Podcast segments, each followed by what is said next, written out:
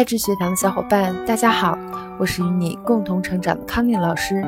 每天三到五分钟，让我们拥有充实幸福的心灵和人生。今天的话题是：撞到人生的叫醒墙，你会如何走出迷津？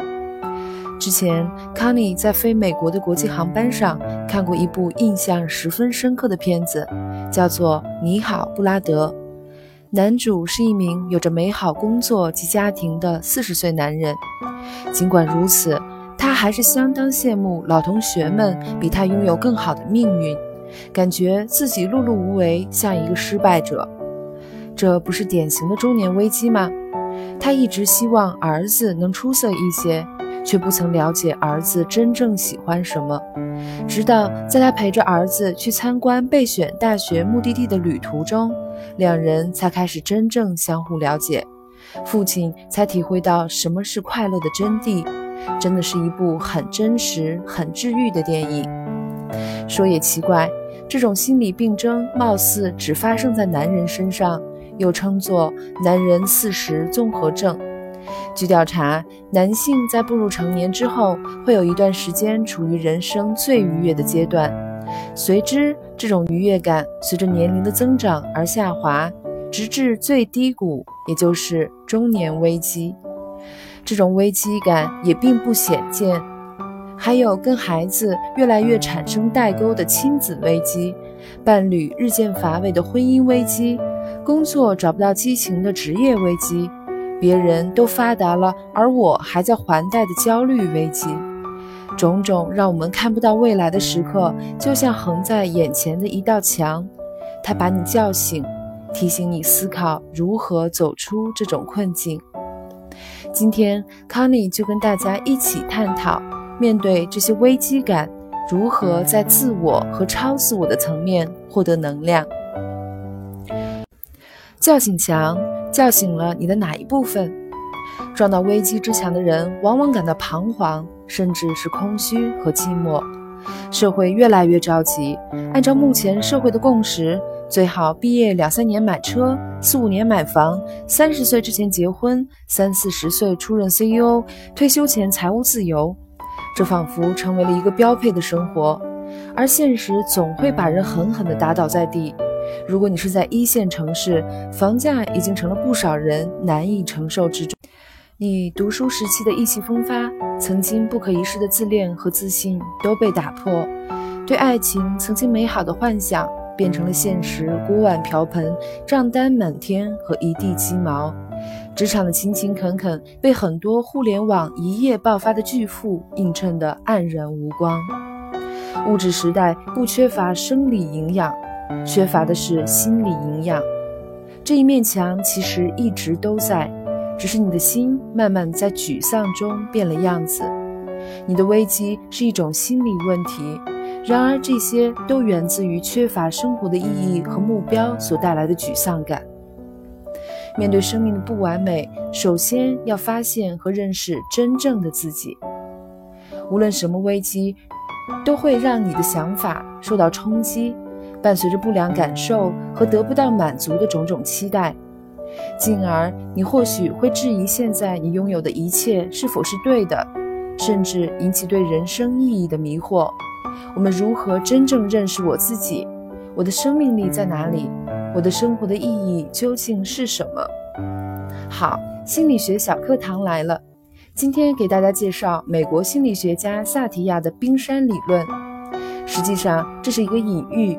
它指一个人的自我，就像一座冰山一样，我们能看到的只是表面很少的一部分行为，而更大的一部分内在世界却藏在更深的层次，不为人所见，恰如冰山。而隐藏在水下的巨大的山体，则是长期压抑并被我们忽略的内在。冰山的最上层是外在的行为，下面则依次为情绪。感受、期待、渴望和真实的自我。要走出焦虑，你需要与真实的自我对话。比如，当你遇到让你不爽的事情时，你可以这样来问自己：今天我遇到什么事情？我怎么应对的？让我感受到怎样？或者引发我的感受的背后是什么？我怎么看待这件事？我怎么看待自己？我对他人的期待是什么？反映出我内心的渴望是什么？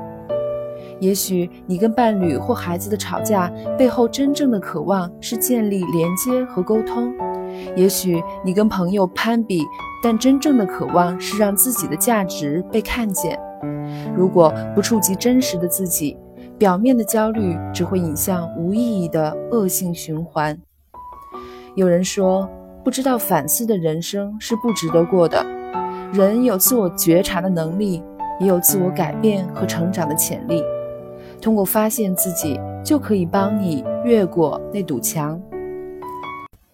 除了认识自我之外，想追寻自我的超越，你是否愿意仰望信仰之光？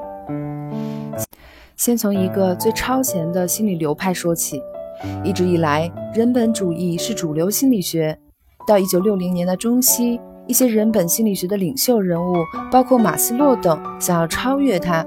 他们越来越不满人本心理学只关注个体自我的层面，意识到应该将自我与个人以外的世界和意义联系起来。这个领域属于超越的领域，或者超出自我关怀的精神生活的领域。人类有寻求灵性的强烈欲望，通过强化个人、社会、超越觉察，表现出追寻完满的意图。马斯洛的需求理论也明确地指出过，人生的意义包括三个层面：自我探索、自我实现和自我超越。说了这么多学术的东西，用大白话来说吧，超个人心理学就是要提供一种包含身体、心理和精神的架构，来全面地认识我们自己。它增添了对于意志的更深的理解，关于意义、目标、方向的体验。个人责任以及先人后己等，这些都基于一个假设：我们每一个人都有一个更深层次的自我，或者更高的组织原则。这种更高级的组织是什么呢？聪明的小伙伴已经秒懂了：信仰。我们认识了自己，未必能够代表解决一切问题。很多人性的问题本来就需要超越人性的智慧才能化解。作为一个坚信了几十年马列主义无神论思想的康妮，在这里只能点到为止了。最后还要补充一句：神经生物学的最新研究表明，我们大脑颞叶中所谓的“上帝之点”，可能是我们灵商的重要组成部分哦。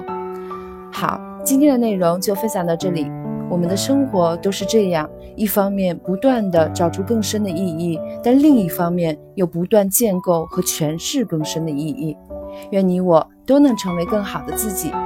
感谢收听，我们明天再见。